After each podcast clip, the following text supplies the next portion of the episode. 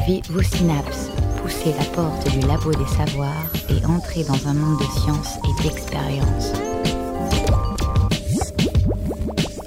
C'est le labo des savoirs. Bonjour et bienvenue au labo des savoirs. Tout a commencé fin novembre avec l'arrivée des premiers froids et vos amis vous proposent une raclette, plat d'hiver convivial par excellence, alors vous foncez. Puis le week-end suivant, c'est une tartiflette qui vous attend au tournant. Puis quelques jours encore après, c'est parti pour le marathon des réveillons, foie gras, saumon et autres petits fours et chocolat, le tout arrosé de bon champagne et bon vin. Et vous êtes à peine remis que déjà la galette des rois vous tend les bras. Rien qu'à l'évocation de cette abondance de nourriture, certains frôlent déjà la crise de foie. On se met alors à rêver de tisane, soupe, une alimentation légère et détox, pourquoi pas. C'est bien ça le détox d'ailleurs. C'est un peu à la mode, comme les monodiètes ou le jeûne. Alors, la mode oui, pourquoi pas, mais raisonnée. Le Labo des Savoirs va essayer aujourd'hui d'éclaircir un peu ce sujet du jeûne avec un œil scientifique, comme à son habitude, et plus précisément, nous allons nous attarder sur l'aspect médical du jeûne, à travers ce qu'on entend et voit surgir dans de récents articles, le jeûne thérapeutique. Quels effets a-t-il sur le corps? Que soigne-t-on vraiment en jeûnant? Quels risques court-on lorsqu'on jeûne? Autant de questions auxquelles le Labo des Savoirs essaiera de répondre dans cette émission. Et pour nous éclairer sur le sujet, deux invités ont rejoint la table. Docteur Adam Jirka, bonjour. Bonjour. Vous êtes nutritionniste au CHU de Nantes et vous suivez des patients dans différents services, notamment en oncologie. Et docteur Damien Van Steen, bonjour. Bonjour. Et vous êtes cancérologue au centre Goduchot à Nantes. C'est bien ça? C'est ça, oui. Et pour m'accompagner dans cette émission, deux chroniques aujourd'hui. Avec Pauline Verbaenen, vous allez nous faire un petit topo historique du jeune médicalisé, c'est ça? Oui, Marion, j'ai sélectionné quelques faits et expériences de ces 200 dernières années pour essayer de comprendre et de voir un peu comment le sujet a été approché. Très bien. Et on aura aussi une petite chronique animalière qui nous expliquera qu'apparemment, les hommes avec un grand H n'ont pas le monopole du jeûne. Écoutez la recherche et ses chercheurs au Labo des Savoirs. Intuitivement, si on vous demande de ne pas manger plusieurs jours, vous vous demandez bien comment vous allez faire, comment votre corps va tenir, et vous vous dites que vous allez tomber en hypoglycémie, être faible, la faim vous tiraillant le ventre. Et pourtant, jeûner, ce n'est pas vraiment ça, et c'est un peu plus compliqué. Est-ce que vous pouvez nous expliquer comment ça se passe concrètement dans notre corps lorsqu'on jeûne? Comment le corps puise l'énergie nécessaire au fonctionnement des organes et plus particulièrement du cerveau? Docteur Jirka. Alors, euh, c'est vrai que chacun entre nous a des stocks de, glucose, notamment dans le foie sous forme de glycogène. Et quand on se met à jeûner, euh, on va décomposer le glycogène pour euh, fournir du glucose, notamment au cerveau, aux, reins, aux globules rouges. Ce stock dure à peu près pour 12 heures. Après 12 heures, on va employer d'autres sources d'énergie, notamment le muscle, qui va permettre de, trouver en fait les acides aminés, les protéines, et les fournir au foie, qui va le transformer en sucre de nouveau. Bon, ça c'est pendant les premières 48 heures, mais heureusement notre corps sera sauvé par une nouveau, en nouveau source de l'énergie, et ce sont les acides gras sous forme en fait, bon, ce sont les acides gras. D'accord. Et est-ce qu'on tombe effectivement ce qu'on appelle en hypoglycémie rapidement, ce que craignent les gens quand ils ne mangent pas? Euh, non, ça sera très très difficile parce qu'on aura beaucoup de monde qui gêne, en fait, qui n'ont pas mangé pendant la nuit, et le matin ils se réveillent, ils tombent tous en hypoglycémie. Donc c'est pas forcément possible. Notre corps il sait se défendre contre l'hypoglycémie en sécrétant d'autres hormones, notamment le glucagon, qui va permettre de libérer le stock de glycogène. D'accord. Alors j'imagine que tous ces mécanismes se mettent en place progressivement, comme vous l'avez dit, 12 heures, 24 heures. Et quelles sont les phases du jeûne, justement? J'ai entendu dire que ça ne sert à rien de jeûner si on ne va pas au-delà de 4 jours, au-delà de la phase d'acidose, je crois. Vous pourrez peut-être m'éclairer. Euh, la, sécrétion, la sécrétion des hormones, en fait, ça arrive après quelques minutes, voire quelques heures. Donc, on est protégé dès le début du jeûne. Ça se transforme en quelques heures. Donc, de dire que le jeûne existe qu'à partir de 4 jours, c'est pas forcément vrai, parce que même la nuit, on est à jeûne, et il y a déjà des changements de métabolisme. Euh, comme j'ai dit, on a la libération du glycogène, ce qui n'est pas la même chose quand on mange. Au contraire, on fait du glycogène qu'on va stocker dans le, dans le foie. Donc, moi, je dirais qu'on ne peut pas dire euh, le jeûne, c'est vraiment à partir d'une semaine ou 20 jours. Ce n'est pas, pas ça. La réponse du corps, elle est quasiment euh, immédiate. D'accord. Et les, les phases de, qui se passe pendant le jeûne. Comme vous l'avez évoqué, c'est le, la, consommation du glucose dans le sang, la dégradation du glycogène du foie et ensuite des muscles et ensuite des graisses. Ça se fait par étapes comme ça ou il y a un chevauchement des, phases? Il y, a il y a entre les différentes étapes, il y a des chevauchements. Donc ça veut dire que euh, le glycogène pendant 12 heures, après les acides aminés pendant les premières deux jours, et à partir de, de 36 heures, on aura une sécrétion des acides gras qui viennent en fait des tissus gras, des, voilà, qui vont procurer de l'énergie, notamment sous forme de cétone. Là d'où vient le mot que vous avez cité, euh, cétogénèse? C'est bien ça. C'est ça. Est-ce qu'il y a des risques à épuiser ces réserves de, de muscles ou de graisse? Euh, oui, les risques, bien sûr qu'il y en a. Euh, si on prend un individu qui est en bonne santé, euh, les risques viennent, euh, en fait, la, perte d'acide aminé, des protéines supérieures à 50% est mortelle. Donc si on va gêner, et la preuve c'était en fait les grévistes de la faim en Irlande, c'est le cas, le célèbre, ils sont morts après 56, 60 jours, sans intervention médicale. Donc on a à peu près trois mois devant nous en buvant de l'eau pour, euh, voilà, pour faire le jeûne, mais après la fin, elle est assez claire. Est-ce qu'il y a des contre-indications au jeûne selon son état de santé? Est-ce que tout le monde peut jeûner? Euh, Tout le monde peut jeûner, mais il faut faire attention. Voilà, comme j'ai dit, chez, sujet sain, euh, il n'y aura pas après trop de problèmes au départ. Par contre, si c'est quelqu'un qui, a des maladies chroniques sévères, il faut faire attention parce que avec le jeûne, il vient une sorte de stress. Le, corps, il se retrouve en stress, c'est une réaction tout à fait naturelle. Et donc, chez les patients fragiles, ça peut aggraver les problèmes de santé. Et comment notre poids, notre sexe ou notre âge influencent nos capacités à jeûner? Bon, disons que quelqu'un qui a 150 kg, il aura un peu plus de stock de graisse que quelqu'un qui a 40 kg. Donc ça, c'est la question des stocks. Euh, en fonction de l'âge et en fonction de sexe, je ne peux pas vous trop dire parce que je suis pas allé si loin. D'accord. Juste en fonction de l'âge, il y a eu euh, euh, une étude qui avait euh, regardé un peu les, personnes âgées par rapport aux personnes jeunes. Si, jeunes, si, si on les soumet à une restriction d'alimentation, on voit un peu ce qu'elles deviennent. Alors les personnes âgées s'habituent à manger moins et après quand on peut les faire, le, quand on leur donne de l'alimentation en, en, quantité à volonté, bah, elles, sont habituées à manger moins donc elles vont pas manger plus pour refaire leur stock. Alors que les personnes jeunes, si, si on les soumet à, soumet à un jeûne, elles, euh, quand elles ont de nouveau de l'alimentation à volonté, elles vont manger plus pour euh, refaire leur stock. Et des études ont été faites sur les enfants, par exemple, ou pas pour l'instant? Je ne crois pas. Je ne sais pas quel euh, comité éthique pourra accepter le sujet. Mais... Alors, toutes ces découvertes sur les mécanismes du jeûne ne sont pas faites en un temps, j'imagine, et le sujet a été expérimenté depuis quelques temps déjà, n'est-ce pas, Pauline?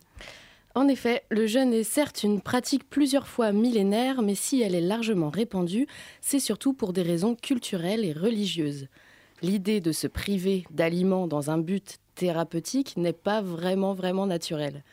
Imaginez un instant, vous êtes médecin, vous souhaitez aider vos patients à garder la santé et à plus forte raison la vie. Ils sont malades et ont besoin d'énergie. Il ne faudrait pas prendre le risque de les affaiblir. Alors que le paradigme médical peut le désapprouver, il semblerait insensé de leur proposer une privation de nourriture.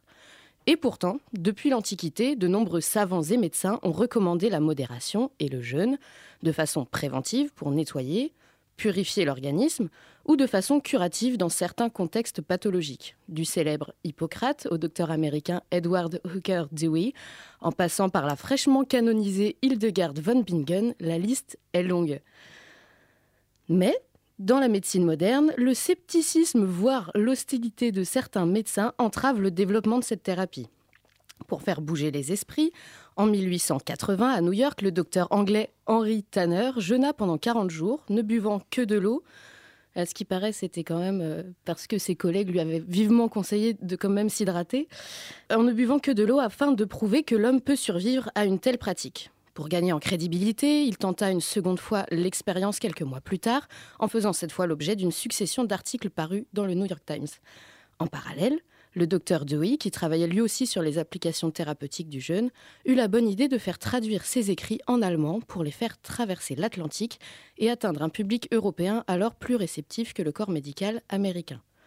Justement, on se tourne vers l'Allemagne et le docteur Otto Büchinger. Vers la fin des années 1910, ce médecin militaire allemand est atteint de polyarthrite rhumatoïde. Alors qu'aucun traitement classique ne semble efficace, un de ses confrères lui suggère le jeûne. Il découvre alors lui-même les bénéfices de cette pratique. Quasiment invalide avant d'entamer sa cure, il en sort complètement guéri, avec une pêche d'enfer et convaincu de l'efficacité de cette pratique. Il fonde alors, en 1920, un centre de jeûne thérapeutique qui ne, et ne s'arrête pas au traitement des pathologies articulaires. D'ailleurs, un peu plus tard, dans les années 50-60 en URSS, c'est cette fois un cas de psychiatrie qui a déclenché une nouvelle vague d'expérimentation. Le psychiatre Yuri Nikolaev s'est un jour trouvé face à un patient refusant de s'alimenter. Plutôt que de respecter la procédure et l'y forcer, il a alors décidé d'évaluer et d'étudier l'évolution de son état pendant son jeûne. Les observations sont surprenantes. Au bout de quelques jours, le patient sort de sa prostration, puis recommence à marcher, puis se réalimente de son propre chef et finit par reprendre des activités sociales normales. Il semble guéri, quoi. Ravi de ces résultats, le docteur Nikolaev reproduit l'expérience sur d'autres patients. Les résultats sont tellement bons qu'il en informe les instances de santé qui décident de le soutenir dans ses recherches. Nikolaev s'entoure alors de biologistes et de nombreux spécialistes et mène des études portées sur les effets du jeûne sur un grand panel de maladies, qui soient des maladies métaboliques, des maladies cardiaques ou encore respiratoires, des maladies de la peau, etc. En 1973, les résultats sont tellement bons que le gouvernement décide quand même de vérifier, euh, histoire d'être bien sûr d'eux. Il lance une nouvelle série d'études cliniques dans les plus grands hôpitaux de l'Union soviétique. Les résultats sont, encore une fois, sans appel et l'Académie des sciences de Russie fait entrer le jeûne dans la liste des pratiques thérapeutiques. Tout comme les deux cliniques familiales Bushinger, les nombreux sanatoriums russes continuent encore aujourd'hui à accueillir, accompagner et soigner leurs nombreux patients. Ainsi, pas à pas, et à plusieurs endroits dans le monde, l'intérêt du jeûne thérapeutique a gagné en reconnaissance. Et même si cette pratique est loin d'être banalisée, les chercheurs continuent à évaluer le potentiel de ces cures. Comment ne pas citer par exemple les travaux du docteur Walter Longo montrant que chez les souris, le jeûne réduit considérablement les effets toxiques de la chimiothérapie. Il y a encore pléthore d'études cliniques à mener, mais ça serait vraiment dommage de ne pas s'y intéresser. Merci Pauline. Alors, comme ça a été évoqué, des cliniques comme celle Büchinger en Allemagne proposent des cures de jeûne thérapeutiques surveillées médicalement et la liste d'attente des patients y demandant accès ne cesse de croître. Pouvez-vous nous expliquer, docteur Jirka, docteur Weinstein, euh, ce qu'est la méthode Büchinger et quelles maladies on soigne dans ce genre d'établissement? Aucune idée. C'est pas quelque chose qui est. Euh, Ce que j'ai entendu, en fait, j'ai entendu euh, dans une émission que finalement le séjour est très très bien payé c'est assez cher. Et puis, euh, le service complet, c'est pas forcément all inclusif. Euh, c'est all exclusif, peut-être. Mais euh, non, je sais pas exactement quoi ça concerne, mais je pense que c'est une sorte de relaxation, puis rester à jeun. Je, je, pense que ce qui est intéressant, quand vous jeûnez, vous commencez à jeûner, il y a quand même, c'est une sorte de stress. Et donc, le stress à très court terme, ça peut être quelque chose de positif pour l'organisme. Ça nous, ça nous met en veille. Donc, ça peut nous même, voilà, au niveau physique et au niveau cérébral, je pense aussi. Donc, ça peut être quelque chose de très positif à court terme. À long terme, le, stress à, long terme, c'est quelque chose de nocif pour l'organisme. Donc là, il faut faire attention entre les deux. Je pense, je pense on se met à jeûner pendant 24 heures, ça peut nous amener dans une sorte d'euphorie. Euh, en bien-être, mais si on reste 10, 15, 20 jours, je pense que l'euphorie quand même baissera. En fait, elle sera plus petite qu'au départ. La méthode Bushinger, c'est donc pas une méthode qu'on peut enseigner euh, en études de médecine ou dont vous avez connaissance à travers d'articles scientifiques alors, non, et c'est tout ce que vous dites, c'est qu'en fait, il n'y a pas d'article scientifique euh, là-dessus. En fait, c'est une méthode qui n'est pas du tout validée euh, d'un point de vue scientifique. Il n'y a pas eu euh, d'études contrôlées et, statistiquement valides. Donc, c'est pour ça qu'elle n'est pas enseignée et, et qu'elle n'est pas diffusée. Est-ce que c'est parce qu'il y a un manque de financement ou est-ce que c'est parce que c'est vraiment pas intéressant? Bah, il y a deux choses. C'est vrai qu'il y a probablement un, manque de financement. Hein. La, recherche euh, coûte euh, très très cher. Et puis il y a aussi un manque d'intérêt. Euh, pour moi en tant que cancérologue, c'est vrai que je préfère proposer à mes patients des essais thérapeutiques qui testent des, molécules innovantes pour leur permettre de vivre plus longtemps plutôt que, que de leur proposer une technique où on va leur demander de ne pas manger pendant 2-3 jours il faut pas oublier que nombreux patients qui sont suivis en oncologie, souvent, ils ont euh, les symptômes comme l'anorexie. Ça veut dire qu'ils mangent moins, ils n'ont pas appétit. Et donc, ils peuvent devenir dénutris. Donc déjà, ils ne sont pas forcément à jeun strict ou thérapeutique, mais euh, la maladie fait que, ou les traitements, etc., font qu'ils mangent moins. Ou qu'il y a certains patients qui mangent rien parce qu'ils ne peuvent pas manger. Et ça, c'est le pire, parce que les oncologues, euh, Damien le connaît beaucoup mieux que moi, qu'un patient dénutri, il, sera en fait le risque de décès ou la durée de vie sera beaucoup plus courte que chez un patient qui est plutôt bien portant. Alors, on l'a évoqué euh, dans ta chronique, Pauline, les, hum, maladies qui ont euh, poussé les, les, recherches, en fait, sont les maladies plutôt rhumatismales ou métaboliques, ou pulmonaires ou digestives. Et est-ce qu'on qu'on n'est pas un peu euh, ronchon ou déprimé après une phase de jeûne, même si c'est un, jeûne de courte durée? Est-ce que ça influence sur euh, l'état d'humeur ou l'état psychologique Ça vous laisse sans voix. Il n'y a pas eu d'observation, en tout cas particulière, sur l'état de, on va dire, euh, psychologique à la suite de jeûne ça n'a pas l'air d'être euh, dans, dans, les, dans les quelques études sur le jeûne thérapeutique, c'est pas euh, c'est pas un élément qui, qui semble être euh, analysé sur l'état d'humeur. moi, je n'ai pas vu j'ai pas vu ça dans, les études que j'ai lues. Après, ce que vous avez, vous avez un, pour un jeûne long, à long terme, vous avez une sorte d'adaptation de tout, le, tout le corps, de tout l'organisme. Donc, entre autres, l'organisme va se mettre à dépenser moins d'énergie sorte d'hibernation. Et donc, par exemple, le cerveau, il va, je vais dire, vous êtes une sorte de ralentissement idéomoteur euh, pour des gènes prolongés. Est-ce que ça peut correspondre à la question? Je sais pas. Pourquoi pas Et sur le plan immunitaire, qu'est-ce que ça apporte de, jeûner? Est-ce qu'on n'est pas plus vulnérable après une période de jeûne? Ou au contraire, est-ce que ça booste les défenses immunitaires? Euh, boost. Euh, c'est vrai qu'au départ, donc stress, stress est lié notamment à la sécrétion du cortisol. Donc dans la phase initiale, on aura une hypersécrétion de cortisol et quand euh, le cortisol, il est connu pour en fait diminuer l'immunité réduire l'immunité. Donc c'est dans la phase initiale. Maintenant, pour la maladie rhumatoïde de, célèbres messieurs Beschinger. Donc euh, voilà, il y a un effet euh, temporaire euh, qui pourrait influencer, mais voilà, c'est probablement. Après, on ne sait pas exactement ce que c'était comme maladie. Bon. voilà, donc ça, c'est la question de stress et d'immunité. Voilà. Donc, une fois de plus, ça manque quand même de fondement scientifique. Voilà.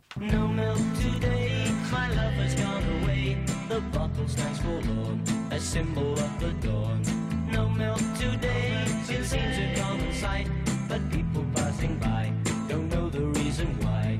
How could they know just what this message means? The end of my hopes, the end of all my dreams. How could they know the palace that had been behind the door where my love reigned as queen? No milk today,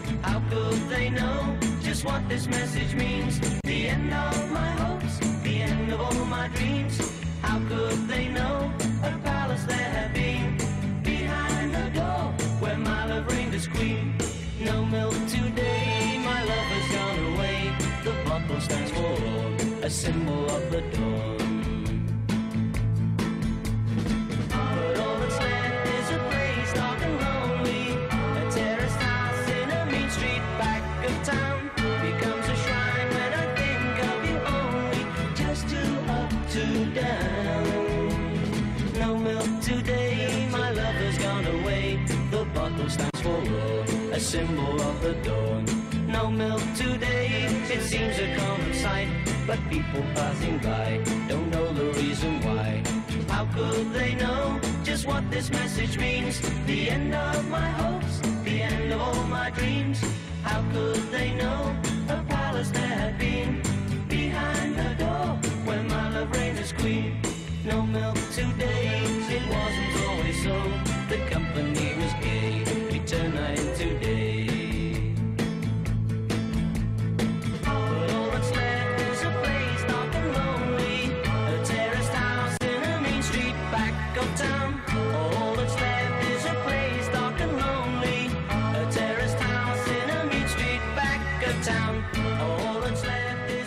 C'était Herman Zermit et No Milk Today, une chanson de 1966.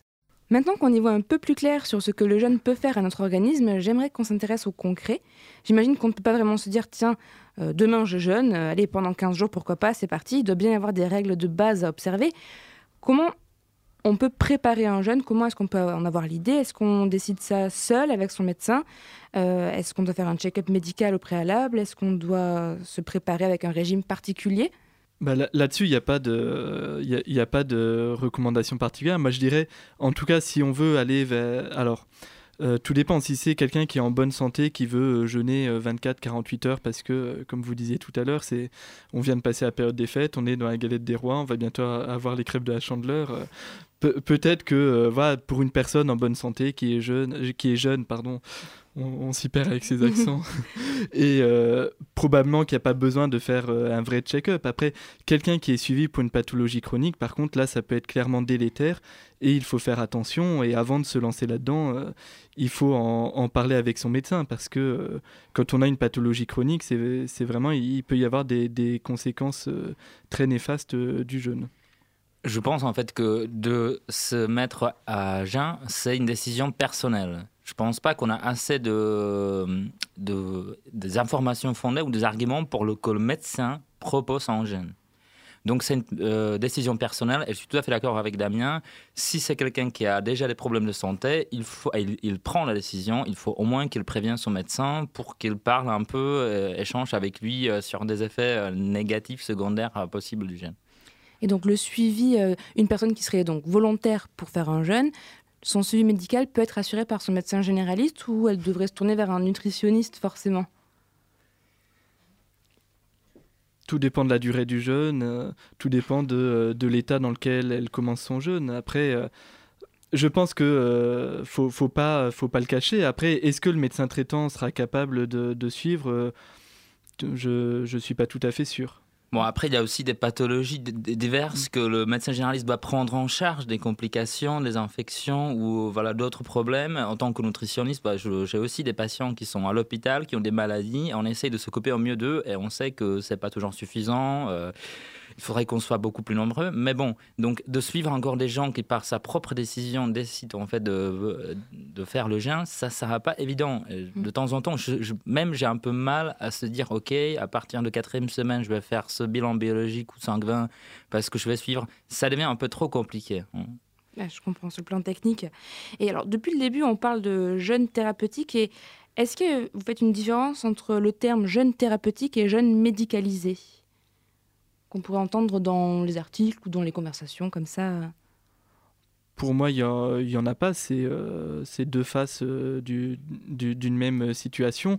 Après, dans, le jeûne thérapeutique, ça regroupe euh, plein de situations différentes. Des personnes qui, se privent totalement d'alimentation, euh, qui gardent juste une hydratation. Des personnes qui font des régimes particuliers. Il y a ce qu'on appelle le régime cétogène, où euh, l'objectif, c'est euh, de, de limiter ses apports en, en- sucre pour... pour protéger son, organisme. Il y a plein de, modalités de, de, régimes dits thérapeutiques. Tout ça, il n'y a, pas de- a pas de consensus mé- médical dessus. Euh, et puis, c'est euh, c'est reconnu quand même comme une dérive sectaire par la Mivilude, toute l'appellation je- jeune, thérapeutique. Euh, c'est sûr qu'on trouvera toujours sur Internet des personnes qui vont, euh, qui vont promouvoir cela, mais euh, sur lequel il n'y a, pas de- il a pas de consensus médical. Moi, je ne connais pas, peut-être vous l'avez, la, définition exacte de gène thérapeutique moi, ou médical, je ne l'ai pas. Vraiment, il faut, se, il faut se dire qu'est-ce que c'est le gène Est-ce que c'est vraiment je mange rien du tout et je bois?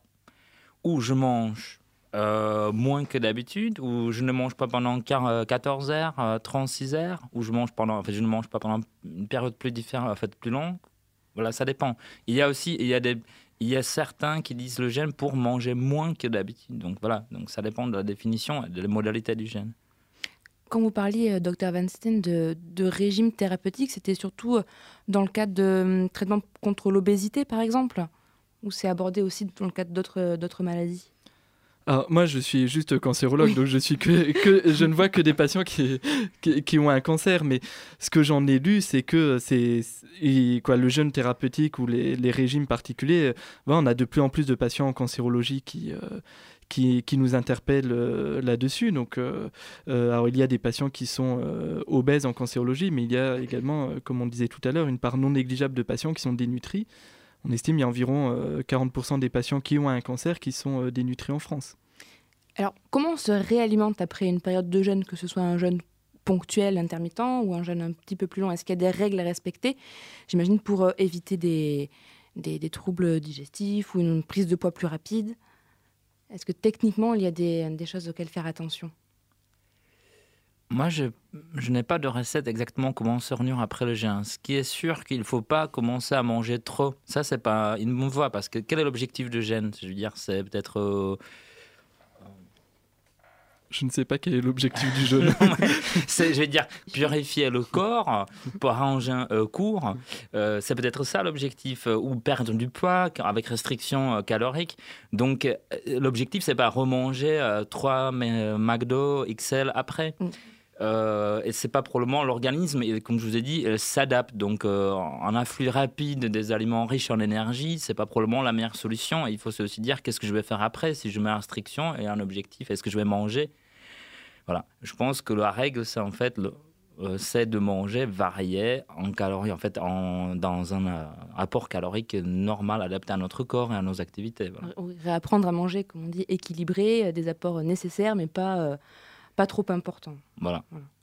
Alors, pour, pour faire lumière un peu sur des termes et des tendances à la mode, comme je l'évoquais en introduction, est-ce que vous pouvez nous préciser si, euh, comme on entend, d'une part, jeûne égale détox, et d'autre part, si jeûner est une bonne solution pour perdre du poids Le gène absolu, je bois et je mange rien, c'est pas une euh, bonne méthode pour perdre du poids. Souvent, les patients, même quand ils viennent se faire hospitaliser, les, obèses, ils ont une alimentation avec euh, une restriction calorique qui est aux alentours de 1000-1200 kilocalories par jour. Donc, c'est pas bon de rester complètement à parce que si on reste complètement à on va quand même commencer à libérer nos acides aminés, les stocks protéiques euh, de muscles. Donc, c'est pas, pas très bien.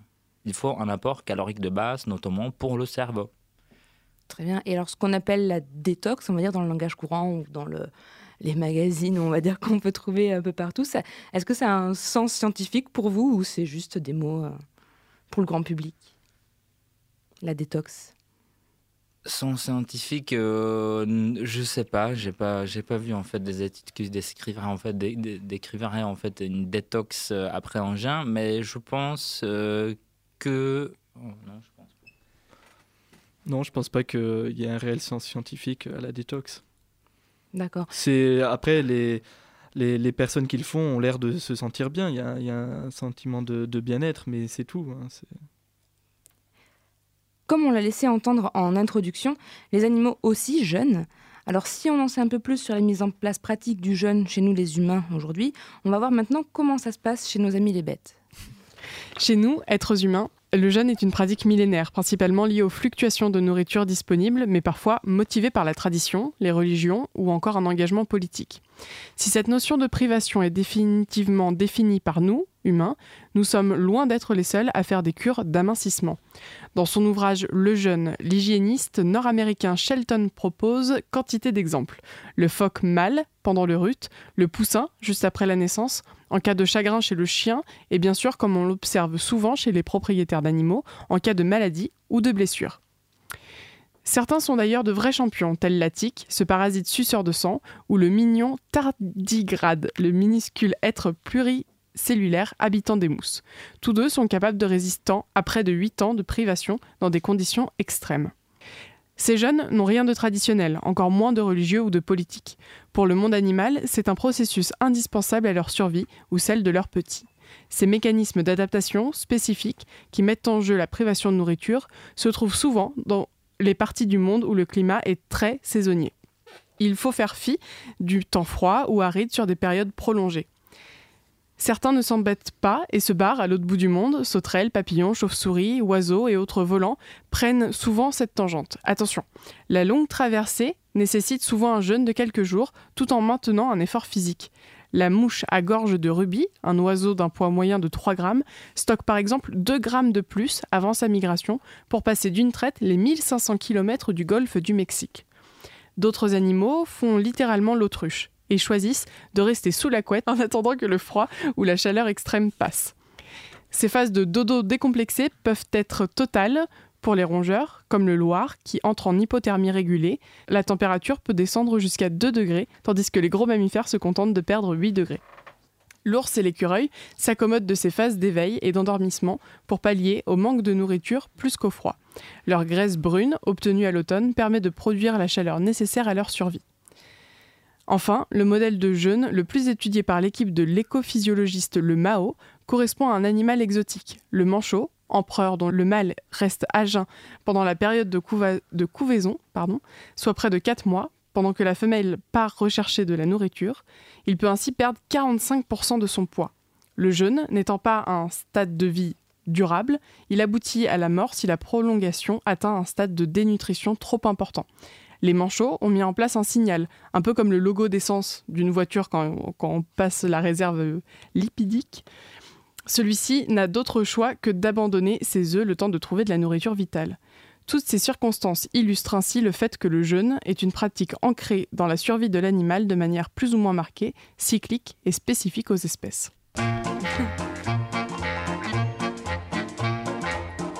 Pâtisserie empoisonnée. Les beignets mortels. Oui, Macarons foudroyants. pas mal. Tarte au venin de vipère. Classique. Clafoutis au curare. Bon. Oh, le pudding à l'arsenic. Dans un grand bol de strychnine, délié de la morphine, faire tiédir à la casserole un bon verre de pétrole. Oh, je vais en mettre deux. Quelques gouttes de ciguë, de la bave de sangsue, un scorpion coupé très fin. Et un peu de poivre en grain. Non Hein Émiettez votre arsenic dans un verre de narcotique, deux cuillères de purgatif. On fait bouillir à feu vif. Oh, je vais en mettre trois. Dans un petit plat à part, piétir du sang de lézard, la valeur dé à coudre. Et un peu de sucre en poudre? Non Hein Bon. Vous versez la mort au rat dans du venin de cobra pour adoucir le mélange. Pressez trois quartiers d'orange. Oh, oh, je vais en mettre un seul. Décoré de fruits confits, moisis dans du verre de griffe, tant que votre pâte est molle. Et un peu de vitriol. Non Oui Ah, je savais bien que ça serait bon.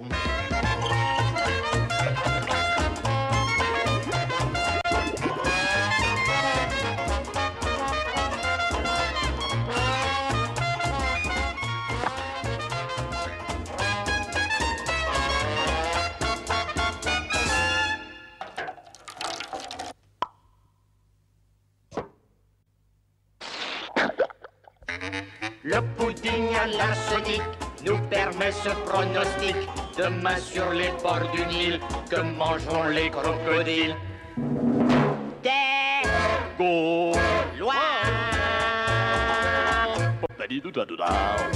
Yeah C'est le labo des savoirs. C'était le pudding à l'arsenic du film Astérix et Cléopâtre 1968. Le labo fait dans le vintage aujourd'hui pour ses succulentes chansons. Alors, Dr Jirka et Dr Vincent, une petite réaction à la chronique animalière de tout à l'heure? Oui, bah, c'était intéressant. hein. Ça, ça m'a rappelé une, euh, ce que, ce que j'avais euh, assisté une fois à une conférence sur euh, les animaux qui hibernent, où il y a deux types d'animaux. Il y a les fat storing, style marmotte, qui eux s'en- s'endorment en ayant stocké énormément de graisse et ne, ne se réveillent pas pendant toute l'hibernation et, et consomment leur graisse.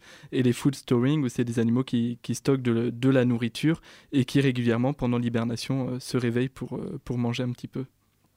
Ils se débrouillent bien donc.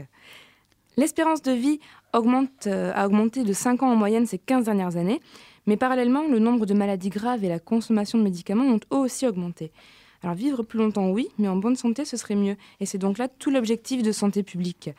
Est-ce que dans ce- cet objectif de santé publique, le jeûne thérapeutique, qu'on a dit ponctuel de 24 heures ou long, intermittent, peut être une solution envisagée au vieillissement en meilleure santé? Est-ce que ça peut avoir vocation de prévention ou de traitement C'est une étude de, Longo, qui, est un chercheur américain qui travaille beaucoup sur, le, jeûne, où il a regardé le jeûne et l'espérance de vie. Autant c'est démontré que euh, des bactéries, euh, des levures et des vers de terre, euh, s'ils sont soumis à une restriction calorique, vont vivre plus longtemps. Euh, chez la souris, euh, ça n'a jamais été démontré, il n'y a pas de différence. Et euh, chez l'être humain, c'est un peu euh, compliqué d'a- d'a- d'aller étudier euh, cela. Alors justement, quelles sont les difficultés d'élaboration de protocoles aujourd'hui si on veut étudier le jeûne, que ce soit au niveau euh, mise en place pratique, au niveau éthique aussi, au niveau financier? Bah, alors, euh, en termes de. euh, alors, il y a des essais, des essais en, cou- en cours sur, sur le, le jeûne thérapeutique qui sont. Euh, mais qui sont en, début de développement. Et euh, en Europe, il y a quelques années, il y a une équipe qui a essayé de, lancer un, essai sur le jeûne thérapeutique en cancérologie.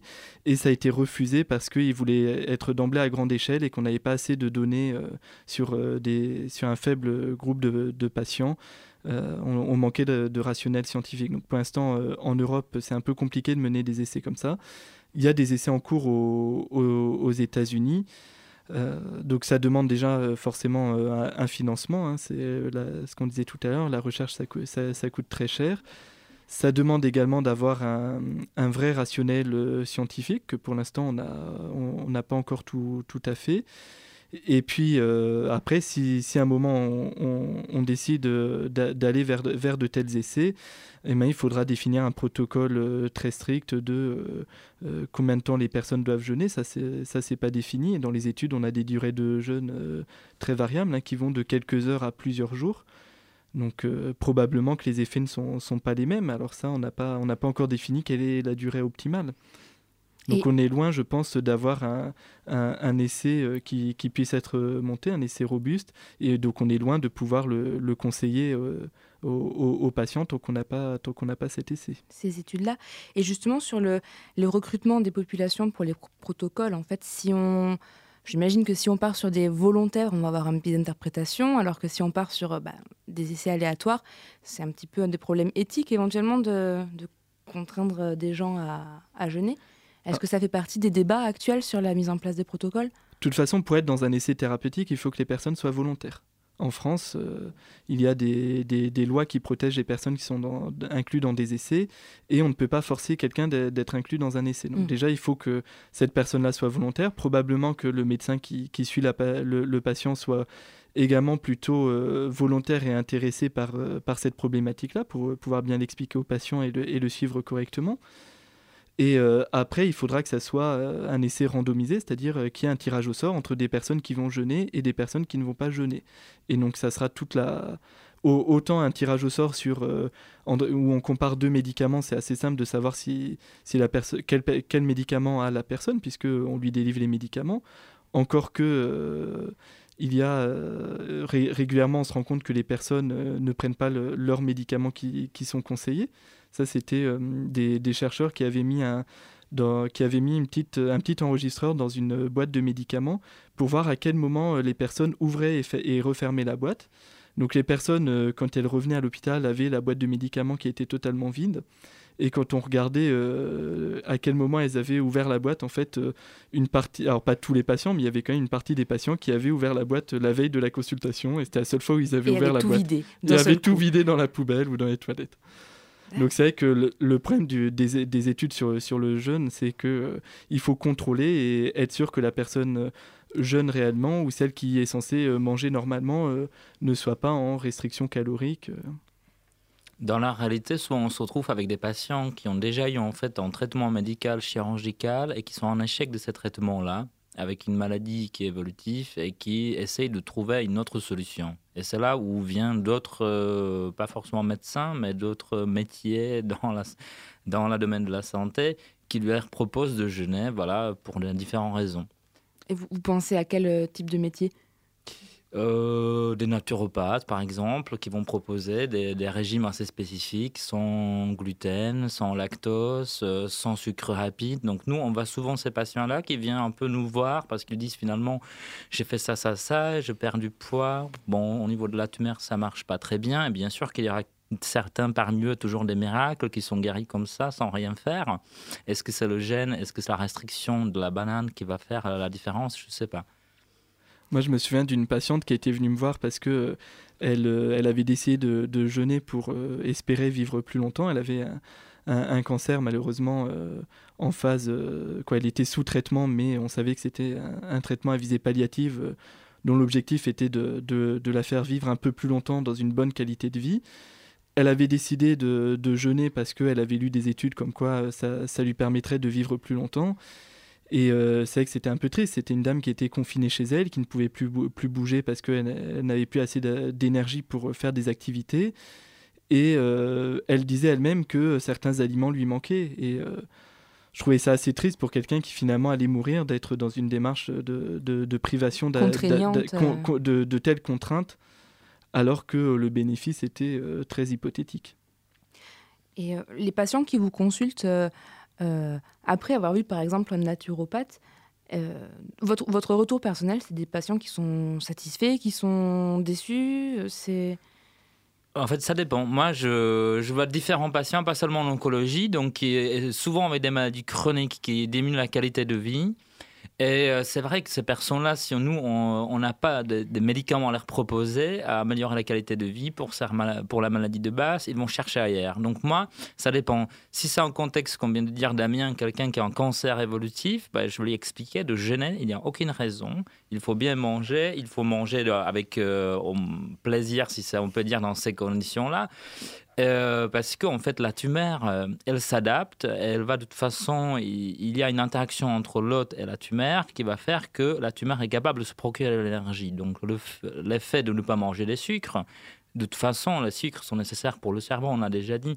Donc, euh, ça va pas apporter en fait un grand bénéfice. Après, si c'est des gens qui n'ont pas de maladie sévère, mais euh, voilà, et voir un naturopathe, moi je suis pas opposé à ce qu'ils le voient, qu'ils essayent en fait euh, les différents régimes, ce qu'ils leur proposent, et puis c'est à, à- à eux d'évoluer, en fait, évaluer si c'est efficace ou pas. Souvent, eux-mêmes, ils me disent, bah, finalement, ça n'a rien fait. les retours sont pas tous unanimes. Donc. Voilà. Dans quel cadre euh, est utilisé le jeûne dans le monde aujourd'hui? Est-ce qu'il y a des pays, par exemple, qui le prescrivent euh, euh, médicalement ou qui le remboursent, si on peut parler ainsi, ou au moins remboursent le suivi médical associé? Est-ce que vous avez connaissance de pays comme ça? Je ne crois pas. Non, des pays qui remboursent en fait. euh, Qui des- rembourseraient les soins médicaux associés à euh, une, une étape de jeûne, que ce soit, comme on disait, 4 jours, une semaine Alors évidemment pas, j'imagine, sur des longues durées, mais...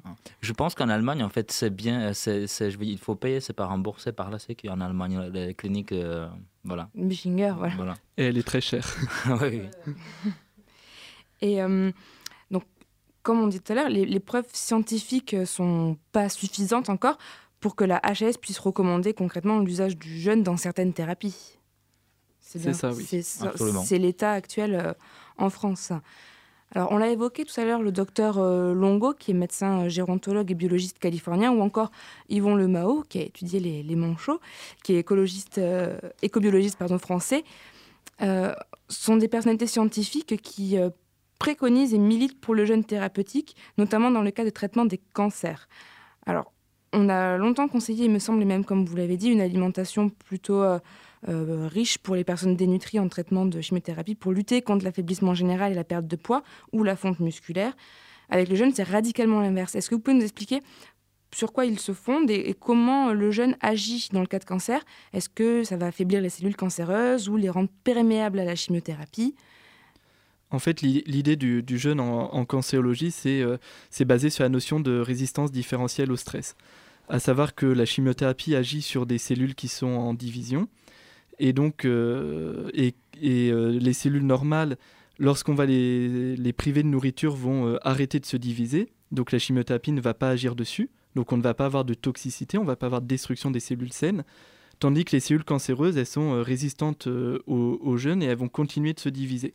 Et donc la chimiothérapie va permettre, va pouvoir agir dessus et les détruire. Donc euh, ça, ça a été euh, l'équipe de, Longo l'a démontré euh, au laboratoire hein, sur, sur des cellules dans, des boîtes de pétri. Et après, ils ont essayé de, de passer chez l'être humain. Ils ont fait une, une étude et c'est quasiment la, en cancérologie, il n'y a que moi j'ai retrouvé que deux études sur, sur le jeûne thérapeutique. Cette étude-là, c'était euh, 10 patients qui avaient tout type de cancer. Voilà, donc il y avait euh, des personnes avec un cancer du sein, il y avait également euh, des personnes avec un, cancer du poumon, de l'ovaire, de la prostate. Il y avait un peu, un peu, c'était très très très hétérogène. Et c'est des personnes qui étaient volontaires pour jeûner et qui jeûnaient comme elles voulaient. Donc il y en a qui ont jeûné euh, quelques heures avant chaque chimiothérapie, d'autres, je crois qu'il y a une personne qui a jeûné très longtemps pendant plusieurs jours avant et après la chimiothérapie. Donc déjà quand on parle de 5-6 jours de, de jeûne, je ne sais pas si elle a réellement euh, jeûné euh, tout, tout ça, ou c'est pas clairement défini euh, qu'est-ce que c'était que, ce jeûne-là. C'est des personnes qui avaient des chimiothérapies très différentes et qui ont été leur propre contrôle. C'est-à-dire les personnes ont dit, moi j'ai compa ils comparaient quels effets secondaires de la chimiothérapie ils avaient quand ils jeûnaient, et puis parfois ils ne jeûnaient pas à certaines, à certaines séances de chimiothérapie, et voyaient ce que ça donnait. Donc c'est- sûr que cette étude, euh, les auteurs ont dit qu'elle était positive puisque les personnes qui ont, jeûné ont rapporté euh, moins d'effets secondaires lorsqu'elles ont jeûné par rapport au, cycle de chimiothérapie où, elles ne jeûnaient pas, en termes de euh, fatigue, d'activité physique. Il y avait moins, de- moins d'effets secondaires comme ça. Au niveau des prises de sang, il y avait un peu moins de, baisse des, globules rouges et des plaquettes. Euh, néanmoins, euh, c'est une étude qui a eu lieu que dans un seul établissement avec seulement 10 personnes.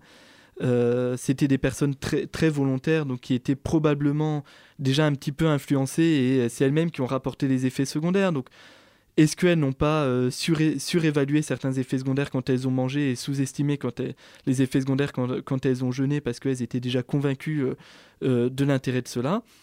Euh, et puis euh, également, il y a, des, personnes qui ne décrivent aucun effet secondaire avec la chimiothérapie, mais je dirais heureusement, si on a quand même euh, amélioré ces dernières années les, soins de support en oncologie pour permettre aux patients d'avoir moins de nausées ou vomissements, voire de ne plus du tout en avoir, et, ainsi de suite. Donc ma- maintenant, les chimiothérapies sont relativement bien supportées, moi je dirais plutôt que cette étude-là a montré que la chimiothérapie est relativement bien supportée et est efficace. Et c'est la seule étude qui a été menée jusque-là, Et ça. après, il y a une autre étude que j'ai trouvée qui a été menée euh, euh, chez des femmes atteintes de cancer du sein, où il y avait, alors là c'est sur euh, 13 femmes, 7 qui ont jeûné et 6 qui n'ont pas jeûné, elles ont été euh, tirées au sort. Euh, donc ils, ils disent que globalement ça a été le, le, le jeûne a été euh, alors, ces femmes-là avaient toutes le- la même chimiothérapie donc c'est un peu plus ho- homogène déjà. Globalement ils disent que euh, le, le jeûne a été bien toléré que euh, il n'y a pas après il n'y a pas de réelle différence en termes d'effets secondaires. Alors ils disent il y a un peu moins de baisse des plaquettes et des globules rouges chez les femmes qui ont jeûné, en sachant que oui les femmes qui n'ont pas jeûné ont eu une baisse des globules rouges et des plaquettes, mais c'est resté quasiment dans la dans la norme et ça n'a pas entraîné de retard de, de, de séances de chimiothérapie. Donc finalement on sait qu'après une chimiothérapie, les, plaquettes vont, baisser. Ce qui est important, c'est que euh, puisse faire la, ça, remonte pour la prochaine séance de chimiothérapie, qu'on puisse la faire euh, à, la date euh, qui était prévue. Et également, ce qui est important, c'est que cette baisse de- des plaquettes soit modérée pour pas qu'il y ait d'effets secondaires, qu'il n'y ait pas de saignement, de choses comme ça. Et également, pour les six personnes qui ont jeûné euh, euh, dans cette étude, il y en a deux qui ont arrêté le, le jeûne en, en cours de route parce que euh, avaient des, des brûlures d'estomac. Euh, et finalement, d'avoir mangé après les chimiothérapies, ça n'a pas eu d'incidence sur ces brûlures d'estomac. Pour l'instant, donc les recherches qui sont faites, c'est plus sur les effets secondaires et la tolérance de la chimiothérapie que vraiment le traitement du cancer, en fait. Oui, après, il faudrait avoir un, euh, plus de recul, je pense. Et c'est des études qui ont été faites là sur les 5-6 dernières années. Alors, euh, et puis, vu euh, le faible nombre de, de personnes incluses, on n'aura pas assez de données sur euh, l'efficacité du, du jeûne en termes, euh, en, en termes de lutte contre le cancer. Oui.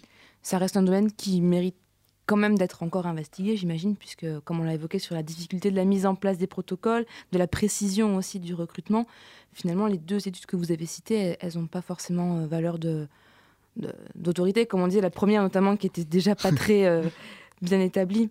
Non, c'est sûr que ces études-là sont pas suffisantes pour, euh, pour conseiller un, un, un jeûne thérapeutique aux, patients atteints de cancer. Après, euh, oui, peut-être que ça pourrait être intéressant de, mener des études complémentaires en définissant déjà euh, quel type de cancer, à quel type de, patient on va, on va proposer cela, parce que il y a quand même des cancers, par exemple quelqu'un qui a un cancer du pancréas qui, qui, perd déjà qui a perdu énormément de poids au diagnostic. Euh, L'important c'est finalement euh, qu'il puisse euh, manger un peu.